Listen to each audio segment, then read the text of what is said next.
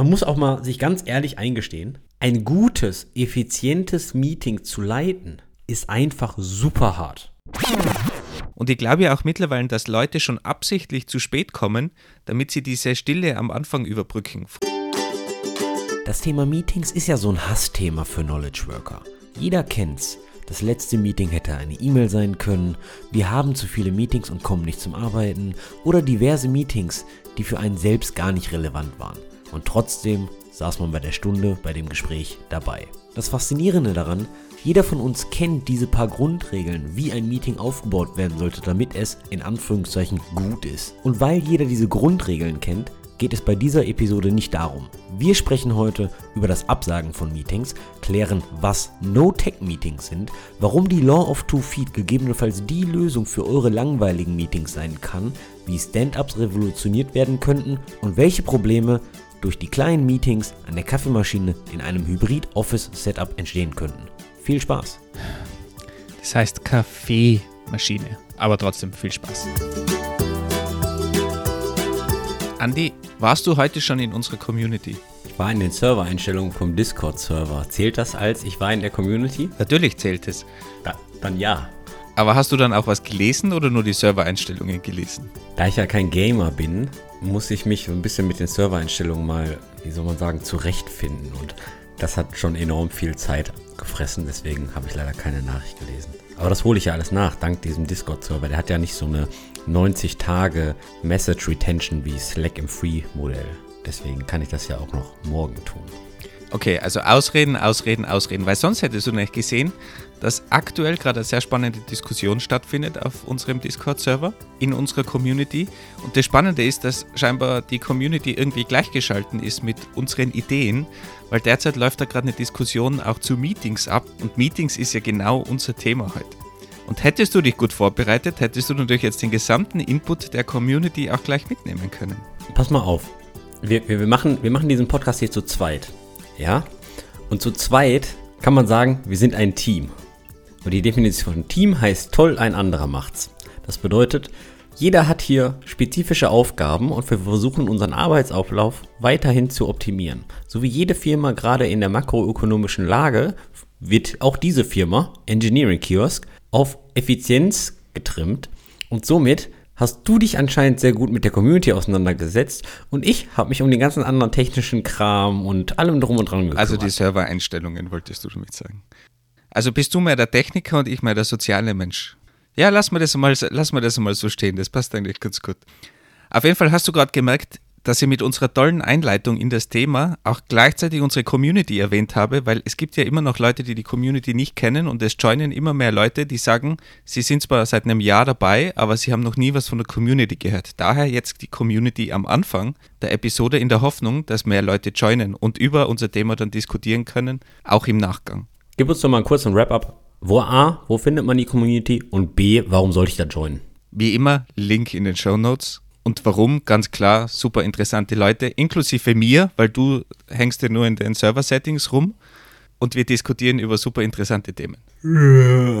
Kommt da jetzt auch nochmal ein richtiger Sales-Pitch? Also. Ja, ich weiß, du bist kein sozialer Mensch, aber interessante Leute, das ist für andere Leute durchaus interessant. Oder soll ich dir jetzt aufzählen, von welchen großen Firmen diese Leute sind? Würde dich das jetzt mehr reizen, dann zu joinen? Nee, ich denke auch große Firmen kochen technisch auch nur mit Wasser. Ja, also zum Beispiel, ich denke, knallhart, dass Facebook einfach nur mehr Wasserkocher hat als ich. Ja, aber damit du das rausbekommst, dass die auch mit Wasser kochen, kannst du die Community joinen, weil da sind auch Leute, die wirklich sehr viel Erfahrung haben und die sagen dir dann, dass sie auch nur mit Wasser kochen. Ah, dass die alle Leute, dass die ganzen Community-Mitglieder super viel Erfahrung haben, das bestreite ich gar nicht. Ich würde sagen, außer SpaceX machen sehr wenige Firmen Rocket Science im Softwarebereich, also von daher passt das schon. Nee, Spaß beiseite. Community ist natürlich für uns auf der einen Seite. Moment, welcher Spaß? Wo war da jetzt Spaß? Das war alles mein purer Ernst. Die Community ist natürlich für uns auf der einen Seite ein bidirektionaler Kommunikationskanal zu euch. Das bedeutet, ihr könnt eure Stimme in unserem Podcast verwirklichen, Themenwünsche, Themenwünsche äußern etc. Aber auch wirklich ganz einfach knallharte Kritik an den Tag legen, wo wir einfach mal Blödsinn erzählt haben, weil auch wir sind nicht perfekt und ab und zu ist unser Wasserkocher auch etwas verkalkt. Weiterhin versuchen wir natürlich irgendwie auch neuen Input in dieser Community zu kriegen, aber auch vielleicht einfach mal sinnvolle Diskussionen zu führen, denn im Internet ist es ja natürlich relativ schwierig, inzwischen ganz ordentliche Diskussionen zu führen. Also wo gibt man den Hacker News? Da finden nur Diskussionen statt von trendy Topics. Okay. Reddit, da wirst du ja eh immer nur verarscht und irgendwie der ganze Post wird voll Meme geklatscht. Dann gibt es vielleicht noch irgendwo ein kleines Forum, aber die sind ja auch irgendwie tot. Ich glaube, im IRC hängen immer noch ein paar Leute rum, aber da weiß man ja nicht, welcher, welcher Server. Oder ist man jetzt immer noch auf Freenode? Gibt es Freenode noch? Gibt es bestimmt. Frage.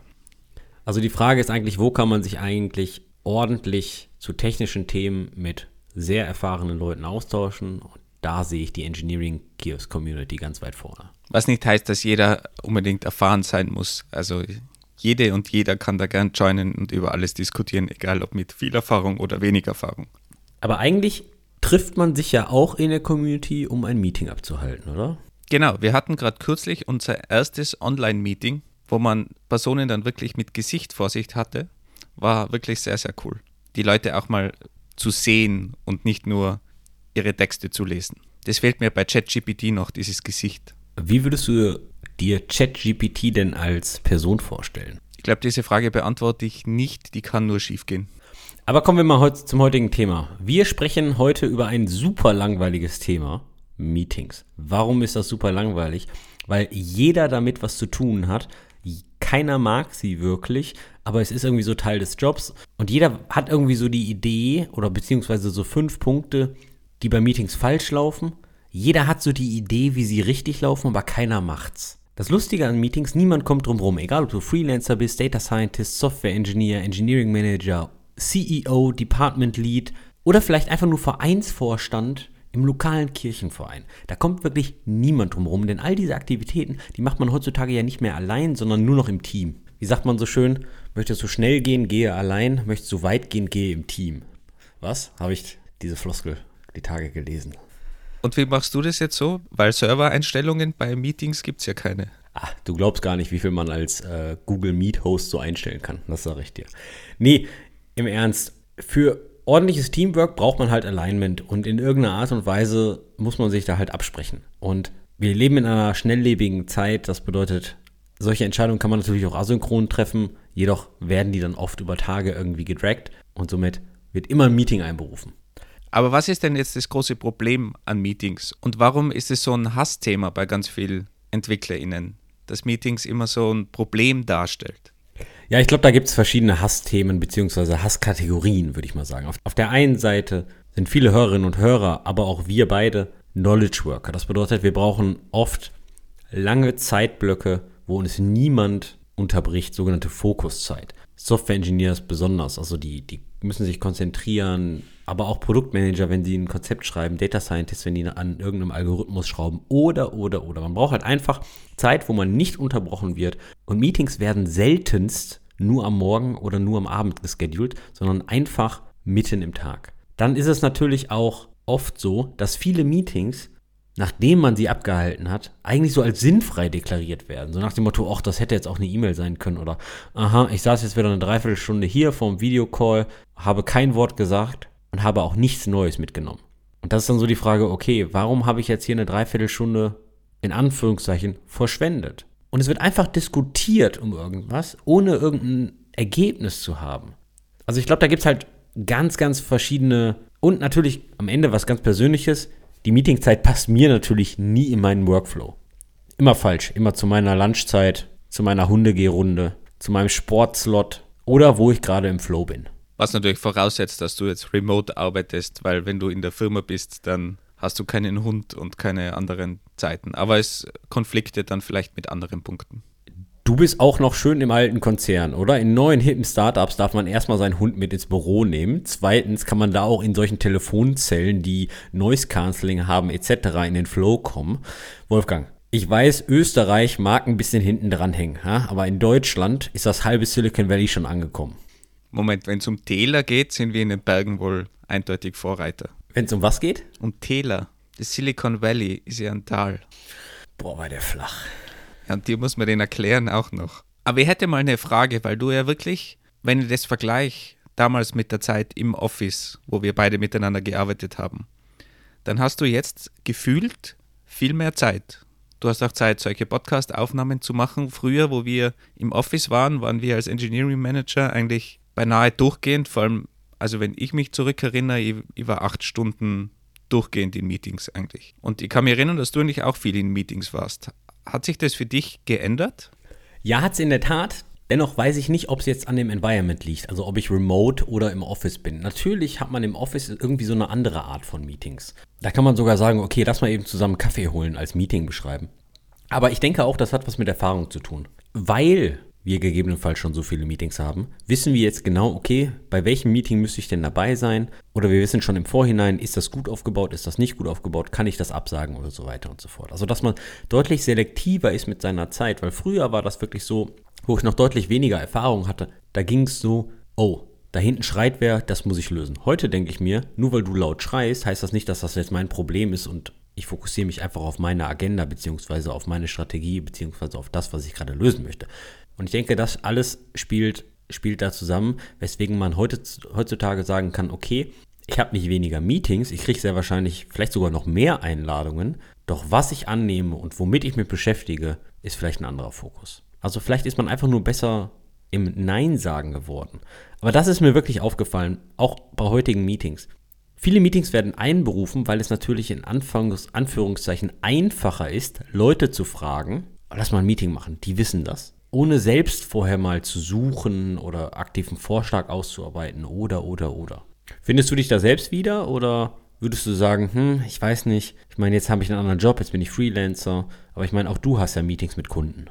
Ja, also mein Gefühl ist schon, dass durch Corona eigentlich die Leute draufgekommen sind, dass es weniger Meetings benötigt und dass man viele Dinge auch asynchron abarbeiten kann. Also vor allem diese asynchrone Arbeitsweise, die hat sich etabliert und vor allem bei mir jetzt, wenn ich, wenn ich denke früher an meine Kunden, wo ich selbstständig war, da hat man sich immer getroffen. Das war die einzige Möglichkeit. Und jetzt hast du plötzlich On Online-Calls, viel wird in E-Mails ausgetauscht. Also auch so klassischere Unternehmen entwickeln sich weiter und es hat sich einfach jeder daran gewöhnt, dass asynchron auch in irgendeiner Form funktionieren kann und es wird einfach viel mehr gelebt. Naja, aber Online-Calls sind ja keine asynchrone Kommunikation. Natürlich, aber ich, ich spreche jetzt nur von asynchroner Abarbeitung von gewissen Dingen. Also in E-Mails oder auf Slack oder Teams oder was es auch immer für eine Plattform ist. Wobei muss da schon auch sagen, es gibt auch oft wieder dieses Problem, dass gewisse Dinge in E-Mails diskutiert werden und man könnte die viel, viel schneller in einem Meeting abhandeln. Also ich habe gerade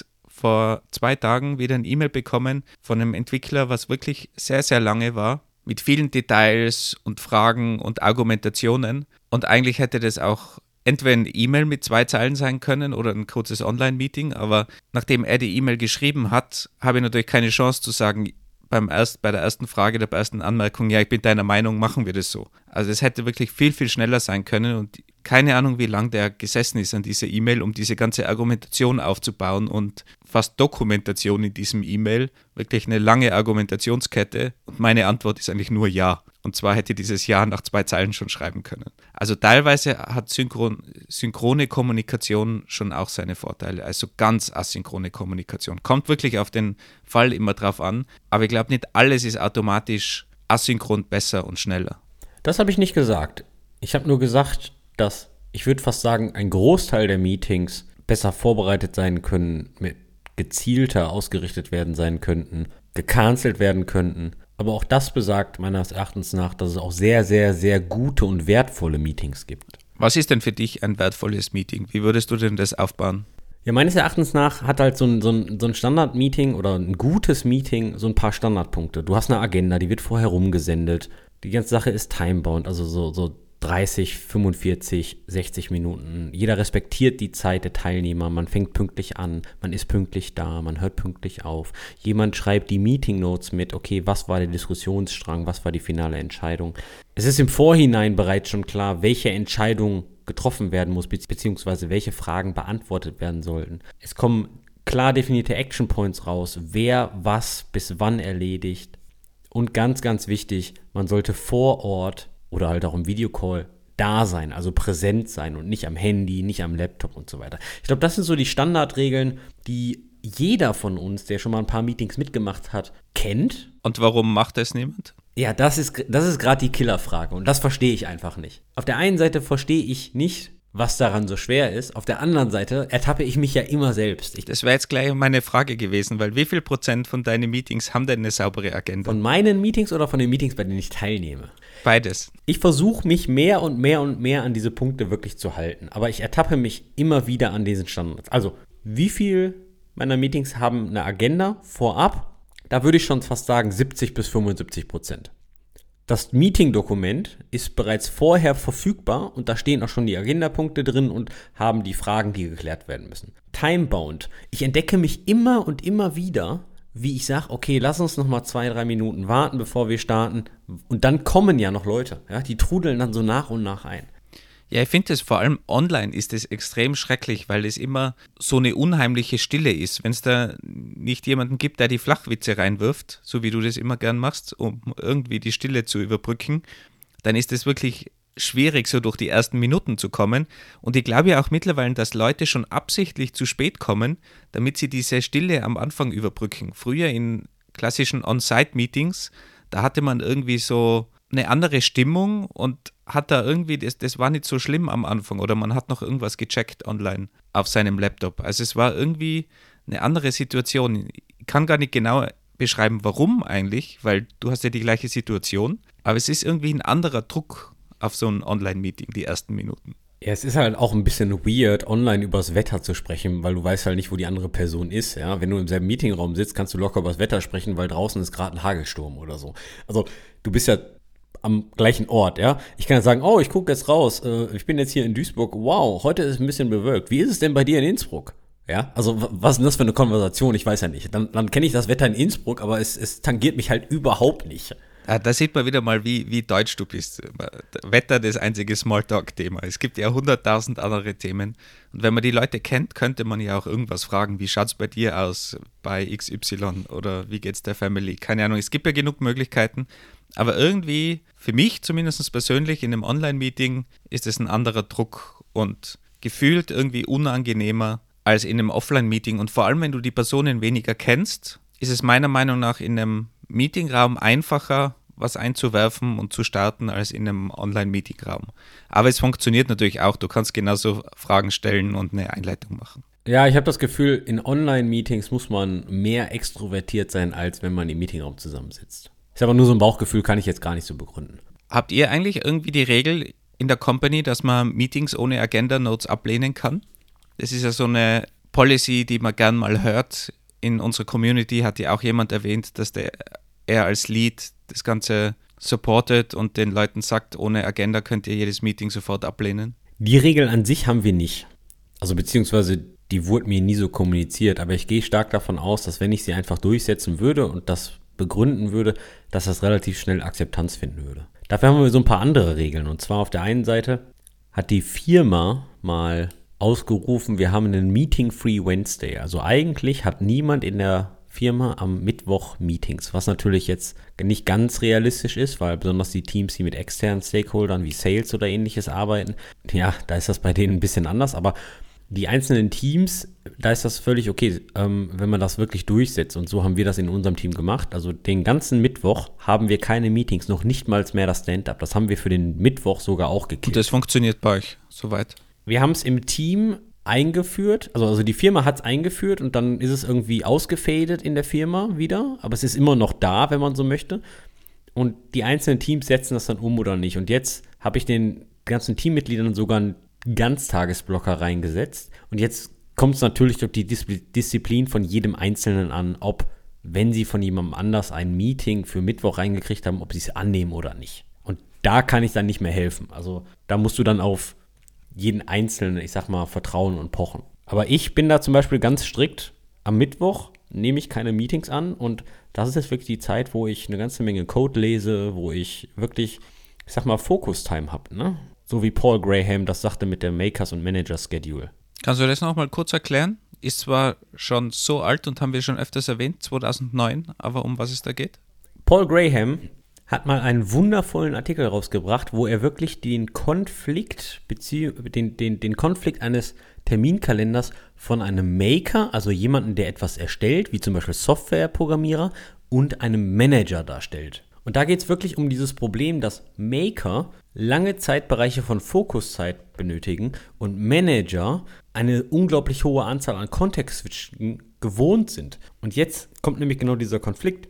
Jeder Maker arbeitet in irgendeiner Art und Weise mit einem Manager zusammen und oft werden diese beiden Konflikte gar nicht miteinander respektiert, wo es dann naturell zu Herausforderungen kommt, wie zum Beispiel, warum ist etwas nicht fertig? Oh, ich hatte nie Zeit, ich habe immer mit dir gemietet und so weiter und so fort. Wir haben ja auch in der Sendung 68, wo wir mit Kirill über Flow gesprochen haben, gesehen, wie viele Stunden das eigentlich braucht, um so in den Flow zu kommen. Und dann kommt irgendein Manager und setzt dir da irgendwie einen Termin rein und killt deinen ganzen Flow. Und als Manager, ich kenne das selber von, von mir, wenn du acht Stunden durchgehend Meetings hast, 30 Minuten Meetings, du hast natürlich Kontext-Switches alle paar Minuten fast schon. Und du bist es natürlich gewohnt, kannst in irgendeiner Form umgehen damit. Ob das sinnvoll ist oder nicht, ist eine andere Frage. Aber man lernt irgendwie damit umzugehen, aber man schreibt auch keinen Code. Und wenn man selber Code schreibt, dann braucht man auch wieder diese Stunden, bis man mal im Flow ist. Und das muss man halt als Manager einfach respektieren. Wir müssen ja auch ganz einfach akzeptieren, dass andere Jobs, andere Jobrollen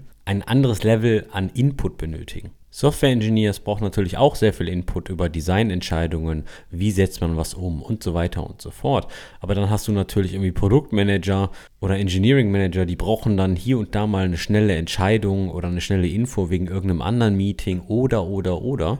Und die sind natürlich dadurch dann verleitet, mal eben kurz das ganze Team zu interrupten. Hey, wer kann mir das denn mal ganz kurz liefern? Was natürlich dann problematisch für dieses Problemfeld des Makers versus Manager Schedule ist. Aber komm, kommen wir nochmal zurück zu diesen grundlegenden Punkten zu Meetings. Jeder kennt sie, nicht viele machen sie. Und ich glaube, das verleitet dann auch uns allen dazu, zu sagen, okay, die meisten Meetings sind Schwachsinn. Zum Beispiel da sein bzw. präsent sein. Ich habe das Gefühl, das ist im Remote-Setup sogar noch schlimmer geworden als im On-Site, im Office-Setup. Du sitzt im Raum und hörst wirklich aktiv zu und spielst nicht mit deinem Handy, checkst keine E-Mails am Laptop, oder, oder, oder. Sind unsere Podcast-Aufnahmen eigentlich auch Meetings? Ich habe vorhin gesagt, dass ich mich immer wieder selbst dabei ertappe, doch ich verstehe es ja selbst nicht. Weil eigentlich ist das ja der größte Kardinalsfehler. Wir treffen uns jetzt hier zur Podcast-Aufnahme. Ich habe mein Handy jetzt hier irgendwo liegen und aus irgendwelchen Grund schweift mein, schweift mein Gehirn ab und ich nehme mein Handy und checke, ob ich eine WhatsApp oder eine Signal-Nachricht habe. Was ja eigentlich völliger Schwachsinn ist, weil wir haben diesen Zeitblock reserviert, damit wir beide etwas zusammen erschaffen. Wir sprechen miteinander. Und das zeigt mir dann in diesem Moment, da wo ich das Handy in der Hand hatte, oh fuck, ich bin jetzt gar nicht präsent, ich bin jetzt gar nicht beim Wolfgang. Dann würde ich mich die nächste Frage stellen, okay, warum habe ich mir diesen Zeitblock überhaupt reserviert und warum gucke ich jetzt auf mein Handy? Was ist jetzt gerade so relevant, dass ich nicht bei diesem Gespräch bin? Ich habe keine Antwort dafür. Es könnte sein, dass das Gespräch nicht interessant genug ist oder mich nicht tangiert, aber das wäre ein bisschen schwierig zu sagen, weil wir treffen uns ja zu zweit, ja? Hier sind ja keine drei Leute in dem Call aktuell. Es ist eine spannende Fragestellung für mich und ich kenne ja auch den psychologischen Effekt wenn wir uns zu zweit unterhalten und ich checke E-Mails nebenbei oder ich nehme mein Handy oder ähnliches, dann muss ich zugeben, kann ich mir schon sehr gut vorstellen, dass das für dich echt scheiße anfühlt. Aber ich glaube, das ist auch auf, auf zwei Punkte zurückzuführen, zumindest in Meetings, die du ja schon erwähnt hast. Man muss sich halt wirklich überlegen, in welches Meeting geht man wirklich rein. Und es gibt dieses Problem, gerade von Managern und darüber, die nichts verpassen wollen. Und die gehen dann in Meetings weil sie wissen, ich kann eh die halbe Zeit in meinem Chatfenster herumspielen. Und wenn was Interessantes am Rande ist, dann bin ich ja im Raum, schnappe das mit auf und kann mich einmischen. Aber die restliche Zeit kann ich ja irgendwas anderes machen. Ja, aber warum bist du dann in diesen Meetingraum überhaupt gegangen? Eben, ich glaube, das ist dieses Problem von, von Micromanagen oder diese Angst, irgendwas zu verpassen. Weil wenn ich voll konzentriert in der Diskussion bin, dann schaue ich wahrscheinlich auch nicht auf mein Handy. Also ich glaube einfach, da muss man sich selber an die Nase fassen und auch wirklich strikter Meetings ablehnen und auch damit leben, wenn diese Personen dann was anderes entscheiden. Und ich glaube, das ist extrem schwierig, dass man auch dieses Vertrauen bekommt, weil es gibt ja auch nichts Schlimmeres. Ich habe gerade kürzlich wieder von einem Kollegen die Story gehört von einem Konzern, wo der CEO so ein Spezialist ist, der so 45 Minuten immer zu spät kommt in irgendwelchen Meetings und dann alles, was schon entschieden worden ist, als schlecht beurteilt, dann alles über den Haufen wirft und dann hast du natürlich das absolute deprimierte Team am Ende mit viel Chaos und es wird niemanden geben, der irgendwie sagt, okay, das Meeting war sinnvoll am Ende. Also da halte ich mich lieber raus als, als Manager, also aus den Meetings und versuche das im Vorfeld vielleicht in die richtige Richtung zu lenken und habe dann Vertrauen. Es erinnert mich irgendwie so an Crocodile Management. Auftauchen, Klappe aufreißen, abtauchen.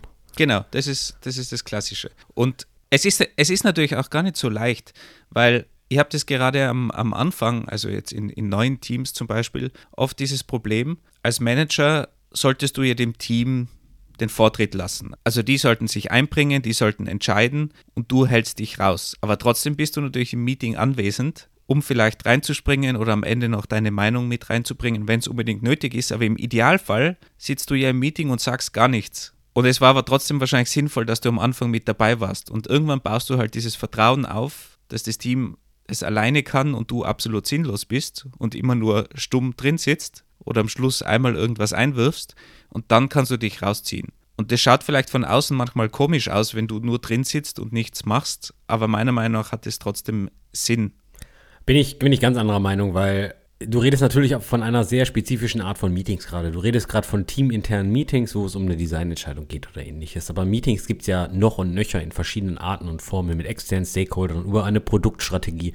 Ab und zu ist es einfach ganz gut, wenn der Engineering Manager zum Beispiel einfach nur was sagt und das Team damit zum Beispiel verteidigt gegenüber dem Produktmanager oder, oder, oder. Ja, also das, was du gerade gesagt hast, kann man meines Erachtens nach nicht für, für die Meetings verallgemeinern. Na, gar nicht, aber du musst halt lernen, in welchen Meetings du reingehst und welche nicht und wo du dich rausziehst. Und das ist natürlich ein gewisser Prozess. Das ist ja auch oft so, dass du beim Titel vielleicht noch gar nicht genau sagen kannst, macht es Sinn oder nicht. Aber über die Zeit bekommt man halt ein gewisses Gefühl, von wem die Meetings sind, wer die Meetings aufsetzt, in was für einem Rahmen das stattfindet, wenn es wiederkehrende Meetings sind. Und da kann man sich halt dann irgendwann rausziehen oder, oder je, jedes Mal wieder neu entscheiden. Aber man muss das natürlich auch machen, weil wenn man so einen Recurring-Termin einfach akzeptiert hat und nie darüber nachdenkt, nicht mal rauszoomt und sagt, okay, welche Meetings machen noch Sinn, dass man einfach die einmal im Monat oder je, jede Woche, am Beginn der Woche einmal durchgeht, was macht da Sinn, wo kann ich mich rausziehen aktiv, wo kann ich das ersetzen mit einem kurzen Pre-Meeting von fünf Minuten, um die eigene Meinung noch reinzubringen.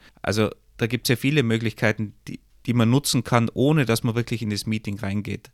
Aber man muss einfach mal raussteppen und sich überlegen, bin ich noch on track und macht es überall Sinn in den Meetings, wo ich angemeldet bin, dass ich wirklich reingehe? Kann ich was beisteuern oder ist das Meeting für mich so wichtig, dass ich dort sein muss? Ich finde unglaublich gefährlich, was du gerade gesagt hast. Du hast gesagt, du schaust sie an, wer das Meeting aufgesetzt hat und entscheidest dann, ob du hingehst oder nicht. Was du damit eigentlich implizit zwischen den Zeilen sagst, diese Person, du gibst der keine Chance, sich zu verbessern und die Standard-Meeting-Regeln anzuwenden mit Agenda und so weiter und so fort. Also wir müssen ja mal davon ausgehen, dass Leute sich weiterentwickeln. Wir müssen davon ausgehen, du hast ein Recurring Meeting, jede Woche, einen Sync oder was mit irgendwem, ist ja auch egal. Und irgendwann stellst du fest, hör mal, pass mal auf, irgendwie bringt dieses Meeting nicht den richtigen Value. Irgendwie sitze ich hier eine Stunde oder 45 Minuten und kommt halt nicht voran. So, und dann entscheidest du, ah, das Meeting ist wieder von der Anja oder vom Klaus, da weiß ich schon, relativ unstrukturiert, haben wir keine Entscheidung, sage ich ab. Weil das ist das, was ich jetzt gerade hier von einer Argumentation gehört habe. Finde ich ein bisschen schwierig, weil du ja eigentlich dann unterstellst, dass diese Menschen das Problem, was du entdeckt hast, nicht entdeckt haben. Das ist interessant, wie du Sachen interpretierst, weil du hast jetzt die negative Seite interpretiert. Ich habe das positiv gemeint, dass wenn gewisse Leute die Meetings im Griff haben, dass du gar nicht mehr reingehen musst oder wenn gewisse Leute ein Meeting aufsetzen, die POs sind, dass du da gar nicht mehr reingehen musst. Die haben das irgendwie im Griff, die brauchen dich nicht, das macht keinen Sinn. Oder es ist vielleicht eine gewisse Abteilung, die Meetings aufsetzt, wo du nichts beitragen kannst. Also es geht nicht um die Person, dass die ein Meeting schlecht macht und du gehst nicht hin, sondern eher die positive Seite, wo kannst du dich rausziehen und wo kannst du vielleicht gar nichts contributen, weil der PO sowieso drin sitzt oder also es geht nicht um die Person an sich und um die Struktur von dem Meeting, sondern eher um das Thema, was mit der Person verbunden ist oder dass die Person schon so weit ist, dass sie alles selber machen kann. Wenn es jetzt in einem Team ist und ein Junior zum Beispiel, irgendwann vertraust du der Person und dann gehst du einfach, ziehst du dich raus. Dann war das jetzt gerade ein perfektes Beispiel für die vier Seiten einer Nachricht. Kommunikationstheorie und Co. Ja, es geht natürlich in die andere Richtung auch, kannst du es genauso interpretieren, ganz klar. Aber war in dem Fall nicht so gemeint, könnte aber natürlich auch passieren und ist gefährlich, da gebe ich dir vollkommen recht. Aber dazu kann man ja auch Feedback geben oder aktiv reingrätschen. Man kann ja auch sagen, hey, ich schreibe heute die Meeting Notes Oder ich schreibe mal mit und sende das einfach an alle danach, weil es davor nie Meeting Notes gegeben hat. Man braucht ja nicht dem Organisator das immer in die Schuhe schieben. Einfach mal machen und rumschicken. Man kann ja mit gutem Beispiel voraus. Du sagst das gerade so super einfach. Naja, Meetings Notes ist jetzt nicht so schwierig zu schreiben, oder? Nee, nee, nee, nee, nee, nee, nee. Man kann ja auch Feedback geben. Offen gesprochen. Pack dich jetzt mal wirklich jetzt hier selbst an, so nach dem Motto, wie oft hast du Leuten Feedback gegeben, dass das Meeting echt nicht gut war und co. Und wie oft haben die sich danach wirklich gedreht? Also du, du musst schon zugeben, dass, dass, dass du brauchst schon sehr viel Mut und Selbstbewusstsein und allem drum und dran, um das wirklich zu tun. Obwohl du es natürlich eigentlich nur gut meinst. Aber es ist auch echt eine schwierige Situation. Also meinem eigenen Team, den Leuten in den Teams habe ich immer Feedback gegeben, vor allem positives Feedback ist auch ganz wichtig, wenn mir ein Meeting gut gefallen hat, wenn es gut organisiert war, aber auch wenn, wenn ich irgendwelche Sachen gesehen habe, die man vielleicht besser machen kann, dann einfach vorschlagen, ist natürlich im eigenen Team viel, viel leichter, vor allem wenn du der Manager bist, aber auch externen Leuten kannst du ja vorschlagen, hey, beim nächsten Meeting könnten wir nicht das und das dazu nehmen. Du brauchst nicht sagen, das war, das war scheiße und das sollten wir anders machen, sondern du kannst dir sagen, okay, könnten wir einen anderen Aspekt reinbringen? Könnten wir das nächste Mal die Struktur nehmen? Du musst ja nicht sagen, dass die Struktur schlecht war, sondern einfach was vorschlagen. Und das ist meiner Meinung nach schon möglich. Oder eben aktiv reingehen und gewisse Sachen selbst machen. Als ich bei Trivago angefangen habe, so 2013, ähm, wurde mir im ersten Jahr mehr und weniger eine Regel beigebracht. Und zwar hieß sie wie folgt. Du kannst jedes Meeting absagen, sofern du mit dem Ausgang bzw. mit den Entscheidungen leben kannst. Finde ich eine super Regel, weil es gibt nichts Schlimmeres. Du sagst ein Meeting ab und sagst, ah, der Outcome war aber blöd, lass uns doch mal mieten.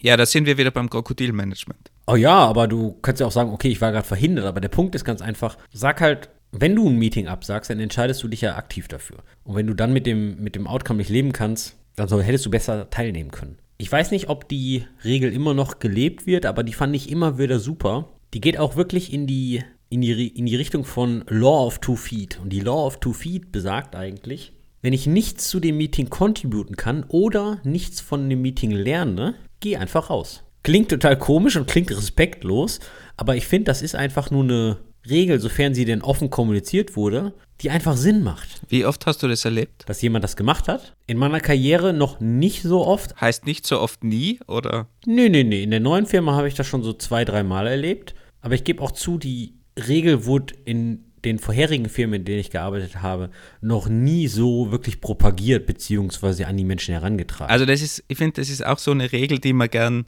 propagiert, aber die extrem schwierig ist umzusetzen. Und da finde ich Feedback geben noch zehnmal leichter, als wirklich aus einem Meeting rauszugehen. Wenn es natürlich jetzt ein absolut technisches Meeting ist und man sagt, okay, ich glaube, ich kann da jetzt nicht mehr irgendwas dazu beitragen auf der technischen Seite oder wenn du von einem fremden Team bist und das besprochen wurde, dann ist es, glaube ich, einfacher rauszugehen. Aber jetzt in einem klassischen Meeting einfach zu sagen, das bringt mir nichts und rauszugehen, ist schon sehr, sehr schwierig. Und ich hatte den Fall einmal, wir hatten ein Team-Meeting und haben interner besprochen, also wo es auch vor allem um mich als Manager gegangen ist, wo ich mich verbessern kann. Und dann ist eine Person aus dem Team einfach rausgegangen und hat gesagt, das bringt mir absolut nichts und er ist nicht einverstanden mit diesem Meeting und ist rausgegangen. Und die Person hört jetzt vielleicht auch zu und es war damals für mich eine extrem schräge Situation. Ich habe mich da fast persönlich angegriffen gefühlt natürlich. Aber im Endeffekt habe ich mir im Nachhinein auch überlegt, okay, wenn er das für nicht sinnvoll empfindet, ist das eigentlich das Sinnvollste rauszugehen. Aber es war natürlich schon eine extrem eigenartige Stimmung, muss man auch dazu sagen, auch gegenüber den anderen und weil es um, um eine Teamsache auch gegangen ist. Also es ist nicht so leicht, das durchzusetzen und auch zu leben und einfach rauszugehen. Das ist mir sonst noch nie passiert, muss ich sagen. Ich glaube, wenn das nicht offen kommuniziert wird, ist das wirklich, glaube ich, vielleicht einfach respektlos. Verstehe ich, ja. Aber ich glaube, das ist auch abhängig von der jeweiligen Kultur. Besonders wenn du in internationalen Firmen arbeitest, ist das, glaube ich, so eine andere Geschichte. Weil du meinst, die Deutschen gehen einfach raus, denen ist das scheißegal? Oder was meinst du? Nee, ich denke einfach eher, dass viele Leute sagen dann, okay, dann ist respektlos. Aber ich glaube, es ist eine andere äh, Grundlage, wenn das wirklich in der Firma propagiert wird. Genauso wie, dass du Meetings einfach absagen kannst und sagst, okay, ich lebe einfach mit der Entscheidung. Genauso wie dieses Law of Two Feet. Wenn das offen kommuniziert wird, dann ist das eine ganz andere Baustelle, als wenn man das einfach so macht, weil man hat das mal auf Wikipedia gelesen. Das ist die erste Baustelle. Die zweite Baustelle, wo ist denn eigentlich der Unterschied, wenn ich einfach aus dem Meeting rausgehe versus ich bin in dem Meeting da und mache die ganze Zeit was anderes. Und wenn ich angesprochen werde, dann sage ich, oh bitte, ich habe gerade nicht aufgepasst, kannst du es nochmal wiederholen? Also wo ist der Unterschied? Aber es wird irgendwie als unhöflich wahrgenommen. Und wie gesagt, es ist mir selber damals auch so gegangen. Ich habe auch diese Regel eigentlich immer gesagt, okay, wenn was sinnlos ist, geht raus oder cancelt ein Meeting. Aber es ist einfach schwierig, das dann in der Realität zu machen. Vielleicht ist es eine Kultursache, aber wenn man jetzt schon sagt, die Deutschen sind immer so direkt, und da ist es schon ein Kulturproblem. Naja, also oft weiß man ja auch gar nicht, okay, ich gehe ins Meeting, habe gute Hoffnungen oder gute Assumptions und merke in dem Meeting, okay, irgendwie wird das hier nichts, da geht in eine ganz andere Richtung oder wir sprechen gar nicht über die technischen Details oder, oder, oder, ja. Also, dass man während des Meetings, also während der Runtime sozusagen, feststellt, okay, ich bin hier nicht von Nutzen, ich kann jetzt einfach rausgehen. Das wird ja dann dein Argument in Bezug auf, oder man nimmt am Anfang nicht teil, obsolet machen. Also wo ist jetzt hier der Unterschied zwischen Law of Two Feet, ich gehe einfach raus, versus, oh, ich beschäftige mich einfach, ich sitze hier in diesem Meeting und beschäftige mich einfach mit ganz was anderem. Da finde ich diese Law of Two Feet einfach nur konsequenter. Ja, es ist vielleicht auch meiner Meinung nach ein bisschen unhöflich, einfach aufzustehen. Vielleicht kann man das auch ein bisschen netter machen, dass man einfach sagt, okay, ist ein super Meeting, passt alles, aber ich kann einfach jetzt nichts mehr dazu beitragen und geht dann oder so irgendwie. Also, dass man, dass man das vielleicht auch irgendwie sinnvoll verpackt und auch das Feedback gibt. Weil wenn du natürlich einfach gehst oder sagst, ich kann jetzt nichts mehr beitragen oder das in irgendeinem Ton wie, dieses Meeting hilft mir jetzt nichts mehr und da, du gehst raus, dann ist es natürlich schon ein Schlag ins Gesicht. Also man muss das, glaube ich, entweder im Vorhinein sauber kommunizieren, es muss wahnsinnig etabliert sein in der Firma oder du musst es halt sinnvoll verpacken, dass du sagst, okay, sinnvolles Meeting, aber ich kann jetzt nichts mehr dazu beitragen, darum gehe ich. Ja, ein bisschen, bisschen, menschlich sollte man schon sein, ja. Einfach rausgehen und dann ohne, ohne irgendwas zu sagen in Bezug auf, äh, äh, äh hey, ich mache jetzt hier die Law of Two Feet oder was weiß der Geil nicht. Also man muss den Leuten schon irgendwie kurz sagen, ich bin jetzt raus, ihr müsst nicht auf mich warten, ihr könnt einfach weitermachen. Weil besonders im Remote-Business, jemand hat vielleicht eine Internet-Connection Issue oder der Browser stürzt ab oder, oder, oder. Also man muss den Leuten schon irgendwie sagen, hey, ich bin jetzt hier raus, macht einfach weiter, wartet nicht auf mich. Ja, Remote ist es noch einfacher, da kann man das schreiben.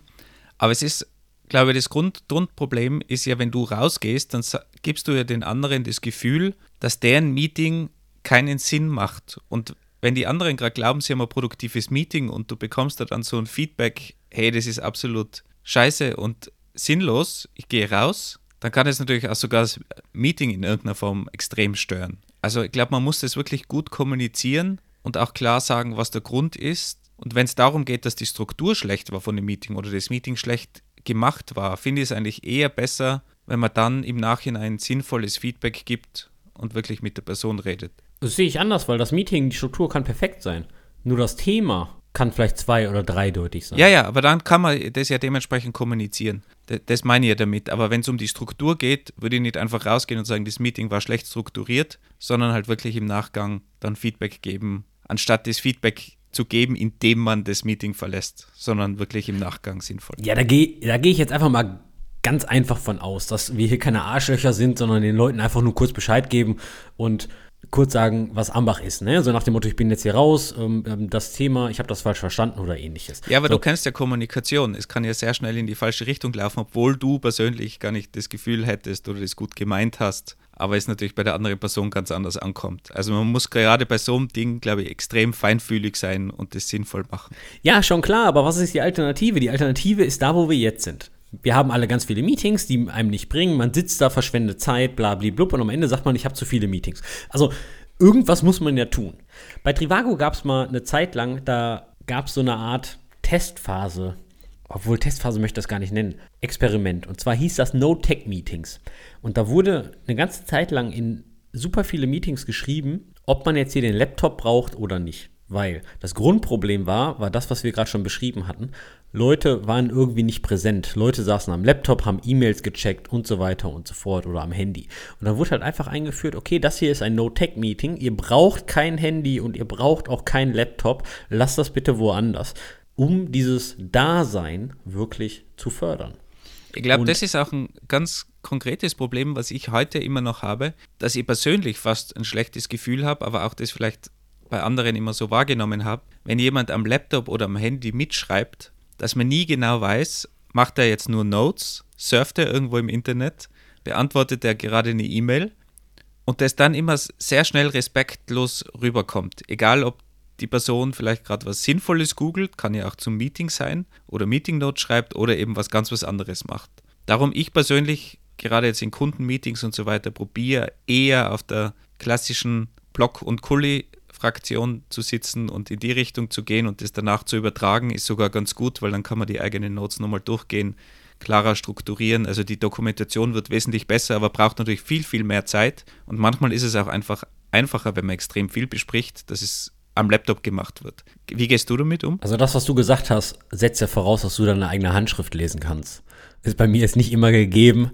Deswegen, nee, wie, wie gehe ich damit um? Also auf der einen Seite assume ich immer nur Gutes von den Leuten und ich habe das selbst schon gemerkt, dass wenn ich der Meeting Notes Schreiber bin, dann muss ich mich einfach hart konzentrieren und muss wirklich zuhören. Da kann ich nicht mal eben zwischenzeitlich surfen, weil dann versaue ich meine Meeting Notes, beziehungsweise dann sind die nicht vollständig oder, oder, oder. Also das, was du da beschreibst, ja, ich verstehe, was du meinst. Und das haben wir ja alle schon erlebt, wenn wir in einem One-on-One sitzen und das Gegenüber irgendwo am Laptop in einer anderen Sphäre ist. Wobei man auch dazu sagen muss, man merkt es teilweise schon, ob die Leute beim Meeting dabei sind oder ob die wirklich was anderes machen, ohne dass man vielleicht genau sieht, was die jetzt machen. Auch bei Online-Meetings hat man ja oft so das Gefühl, ob jemand dabei ist oder nicht, auch wie schnell jemand reagiert und in der Diskussion ist. Also man kann das schon rausfinden, aber es ist halt nicht immer möglich. Und da bin ich so ein bisschen gespalten, in welche Richtung man gehen sollte, weil ganz klassisch Papier und Stift hat einfach Nachteile, aber auch Vorteile. Bei One-on-Ones ist ein gutes Thema, was du angesprochen hast, weil ich bin der Meinung, es ist unglaublich wichtig, One-on-Ones zu dokumentieren, einfach nur damit wir beide dasselbe Verständnis von dem haben, was wir besprochen haben. Und da sage ich auch oft jetzt in einem Remote-Setup zum Beispiel, hey, warte mal, ich schreibe das eben, eben nieder. Genauso wie bei Interviews.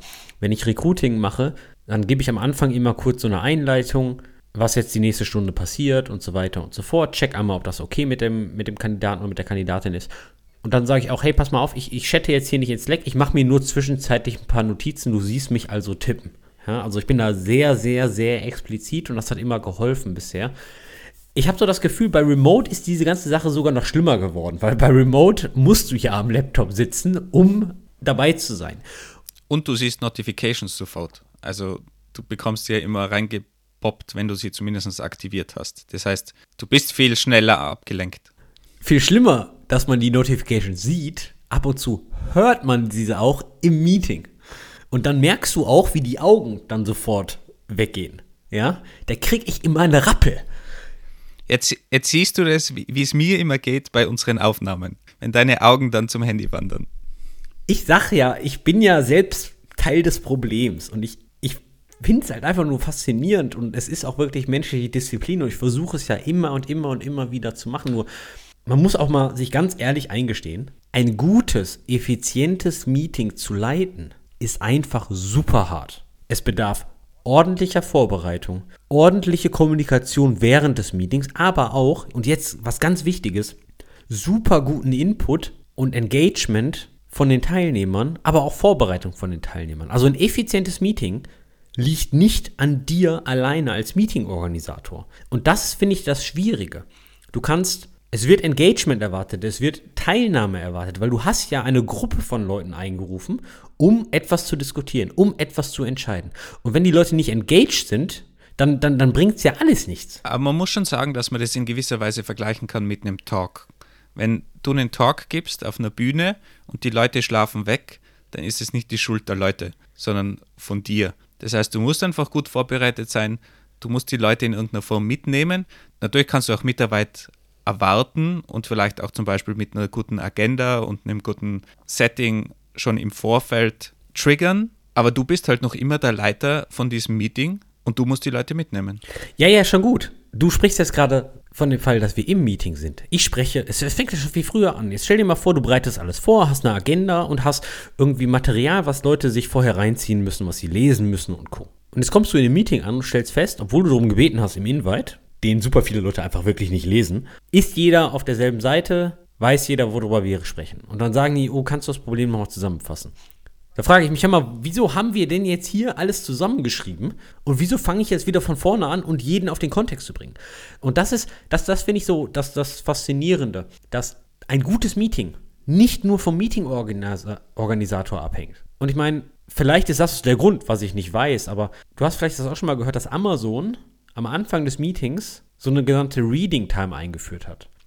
Alle setzen sich in dem Meeting hin und lesen das Dokument. Auf der einen Seite finde ich es cool, weil das bedeutet, okay, du kannst 100% sicher sein, dass jeder die gleichen Informationen hat und dann kann die Diskussion oder Entscheidung oder was auch immer starten. Auf der anderen Seite denke ich mir, okay, das ist irgendwie so eine Art, ja, vielleicht Workaround für die fehlende Disziplin, für die fehlende Organisation, für die fehlende Selbstorganisation der Meeting-Teilnehmer. Also ich sehe das eigentlich schon so wie bei einem Talk. Meiner Meinung nach ist die Einleitung wichtig. Du musst die Leute mitnehmen. Du kannst da auch nochmal deine Meinung mit reinpacken, weil das ist was anderes, ob man was liest oder vielleicht dann nochmal erklärt.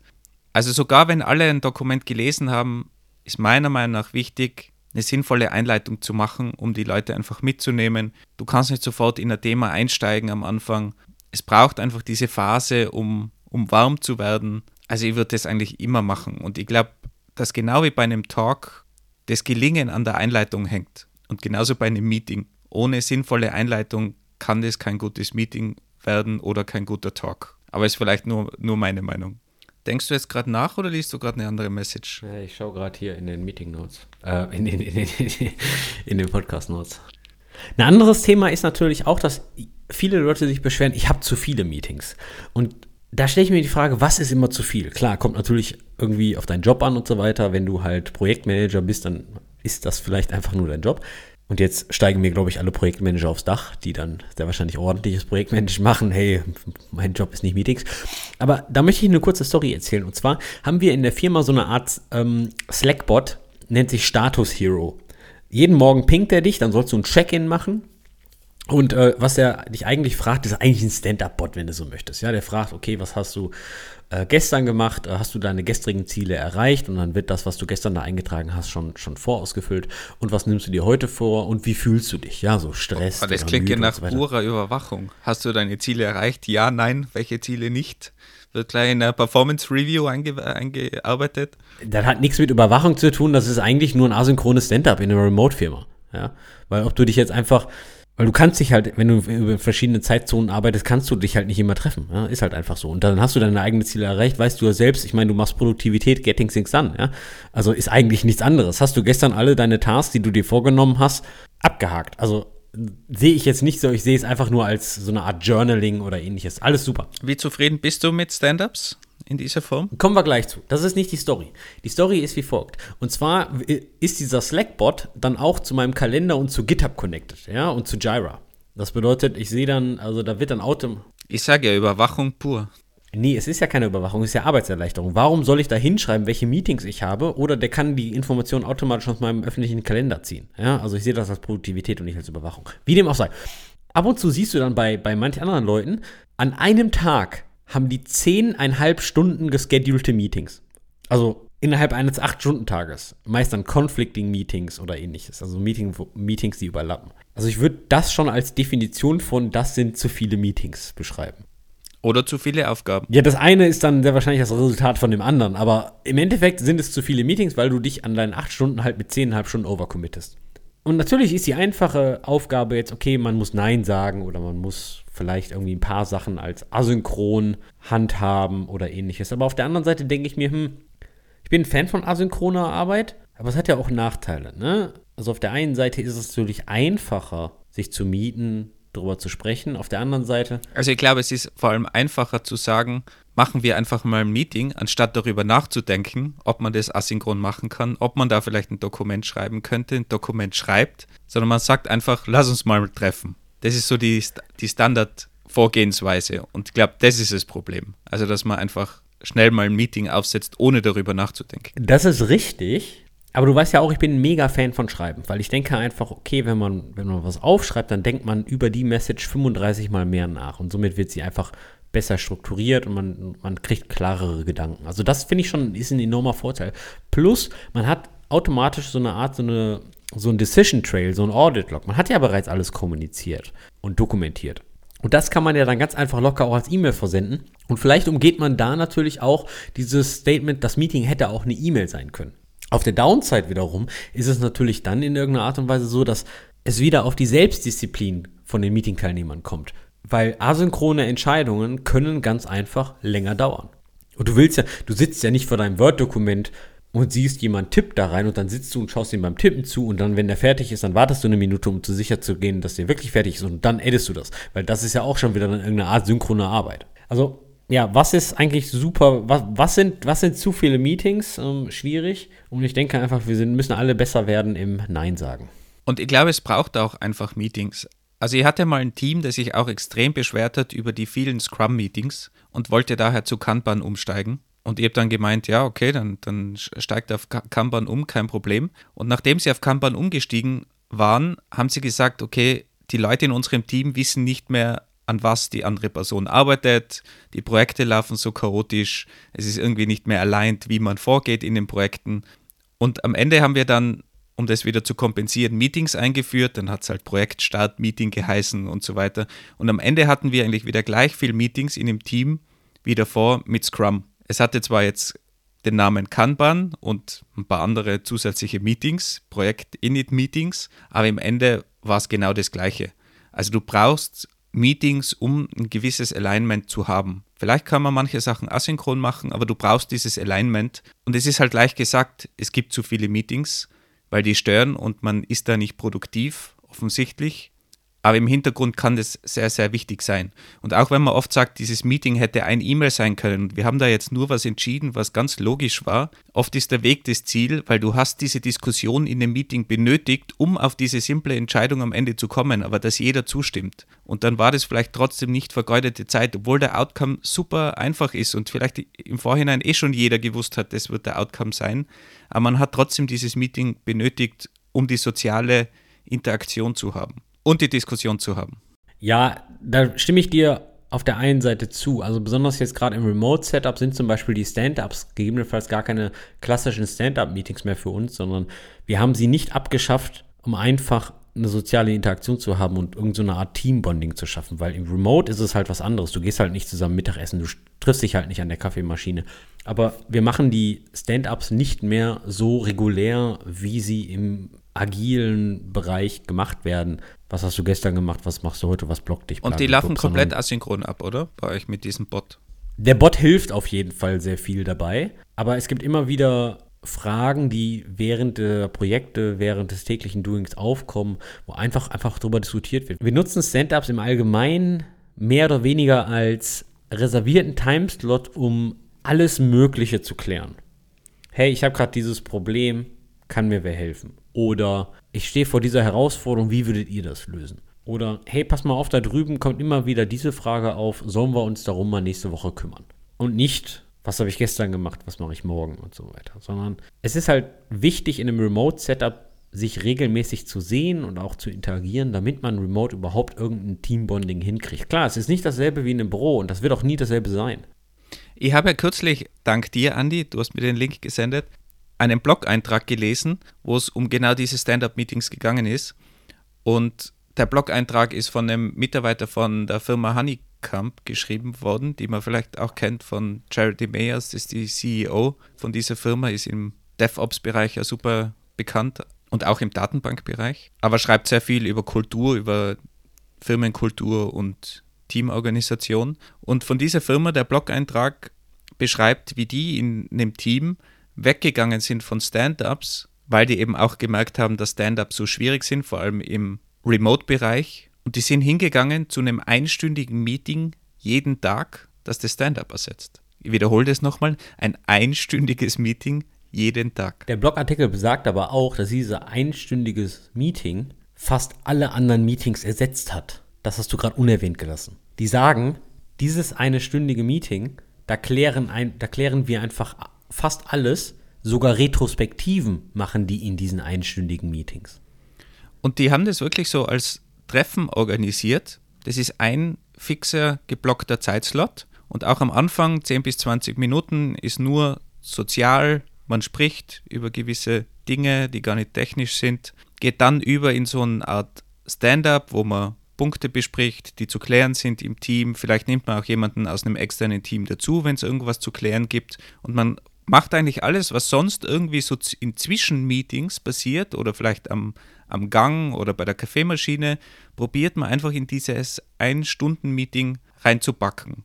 Und die Idee dahinter ist natürlich auch, dass man nicht viele kleine zerstückelte asynchrone Sachen oder Meetings hat, sondern das blockt in einer Stunde, die immer fix ist. Jeder kennt diese Stunde, kann also seinen Flow außen herumlegen und für die ist es super effektiv, sagen sie.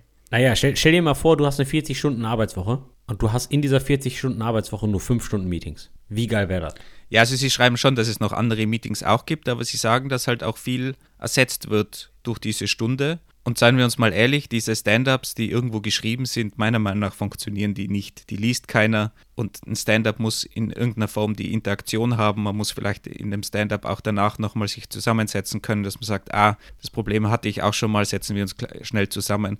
Also das ist eine Methode, die für On-Site-Meetings, für Office-Meetings gedacht ist, meiner Meinung nach. Und ich finde die Stunde gar nicht so schlecht. Ich habe ja auch ähm, gerade ein Projekt mit einem Kollegen und wir machen das eigentlich auch ganz oft, obwohl wir nur zu zweit sind, dass wir einfach so eine Init-Besprechung äh, jeden Tag machen, wo man einfach kurz auch was Privates bespricht, dann so reinkommt, bespricht, was man denn so macht, vielleicht ein paar Dinge klärt auf der technischen Seite. Und obwohl wir nur zwei sind, macht das absolut Sinn, meiner Meinung nach, und das setzt so ein bisschen den Office-Charakter. Weil wenn ich so daran denke, wie man früher im Office gearbeitet hat, da kommt man mal an, da trinkt man einen Kaffee an der Kaffeemaschine, diskutiert man irgendwas. Bis man da mal richtig startet und arbeiten beginnt, das braucht eine gewisse Zeit. Und mir kommt vor, dass dieses Stundenmeeting vielleicht einfach probiert, das im Online-Space wieder zu spiegeln, wie man eigentlich so klassisch im Office gestartet hat. Also ich finde das super interessant und mir ist es erst nach dem Lesen aufgefallen, dass ich das selber eigentlich auch oft mache. Genau so ein Starten am Tag das kann halt in einem Online-Meeting passieren. Ob es jetzt immer eine Stunde sein muss, weiß ich jetzt auch nicht. Wir versuchen es halt so, so, so, ein bisschen so zu machen, ist halt nicht ganz so knallhart, wie Honeycomb es macht, unter anderem mit Retrospektiven auch da drin. Wir haben schon noch eigene Retrospektiven. Aber es ist auf jeden Fall ein interessanter Ansatz und meines Erachtens nach kann man den Ansatz fahren, wenn du ein sehr erwachsenes Team hast, ein sehr eingespieltes Team. Beim neuen Team finde ich immer ein bisschen schwierig, weil die Menschen müssen sich erst einspielen.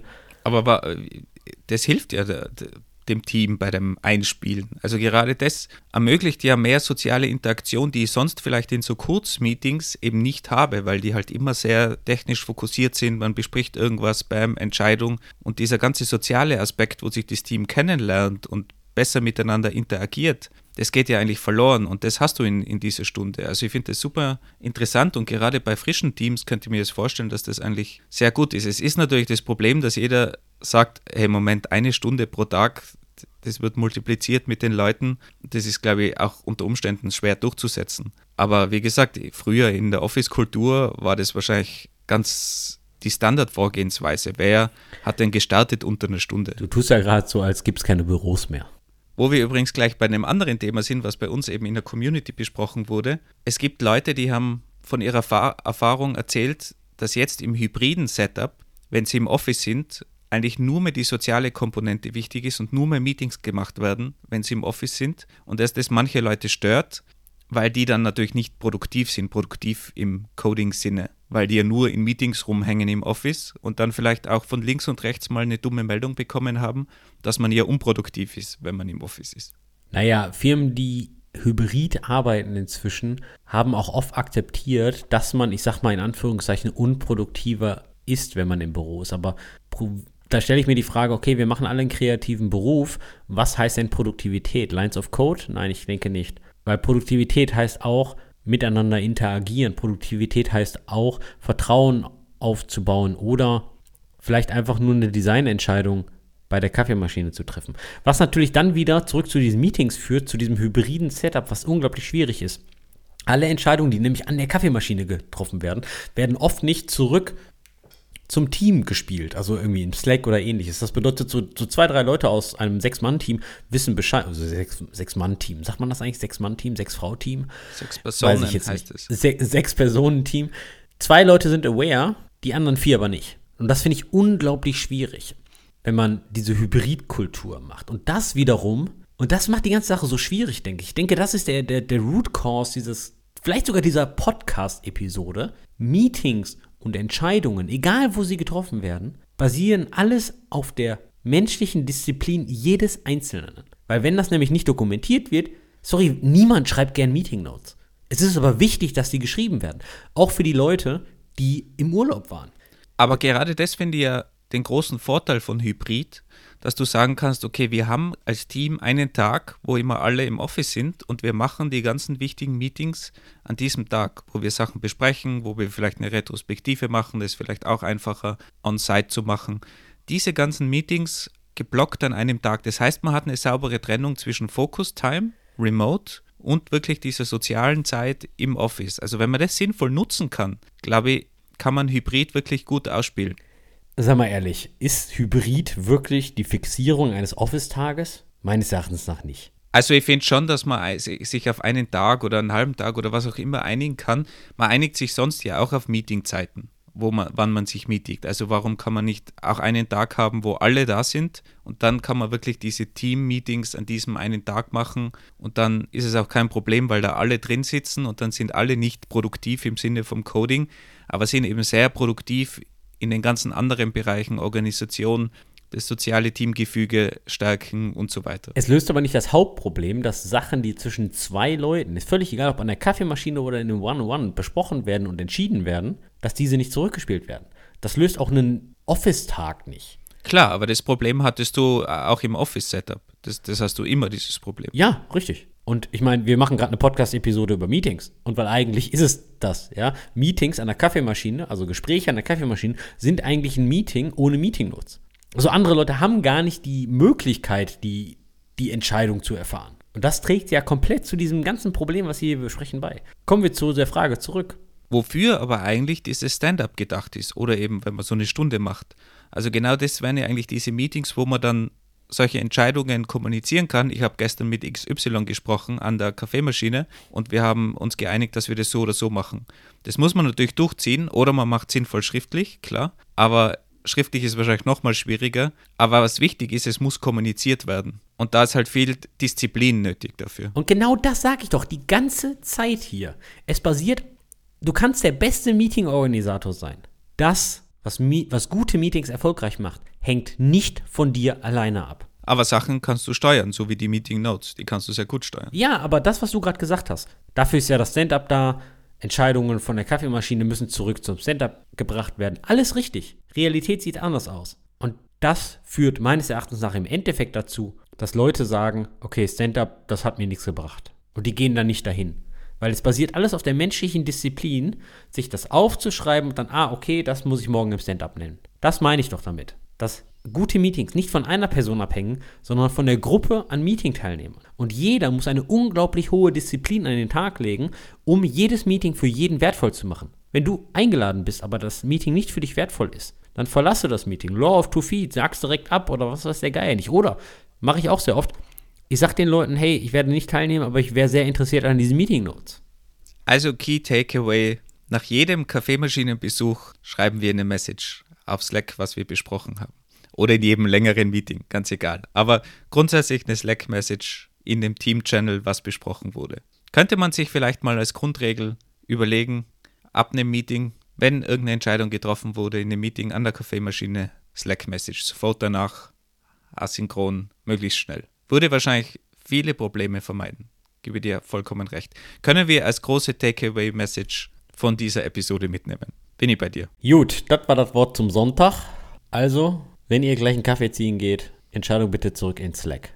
Dankeschön. Oder in unsere Discord-Community. Also, einen Kaffee zieht man nicht einfach, einen Kaffee genießt man. Das ist ja kein Shot, den man sich da gibt, sondern man genießt den, man hat ein Meeting, macht eine Entscheidung an der Kaffeemaschine, schreibt es in Slack auf. Das ist die neue Kaffee-Slack-Office-Kultur. Äh, ziehen heißt nicht wegziehen wie ein Shot, sondern auf den Knopf drücken und dann läuft der Kaffee in die Kaffeetasse. Das ist, man zieht sich einen Kaffee.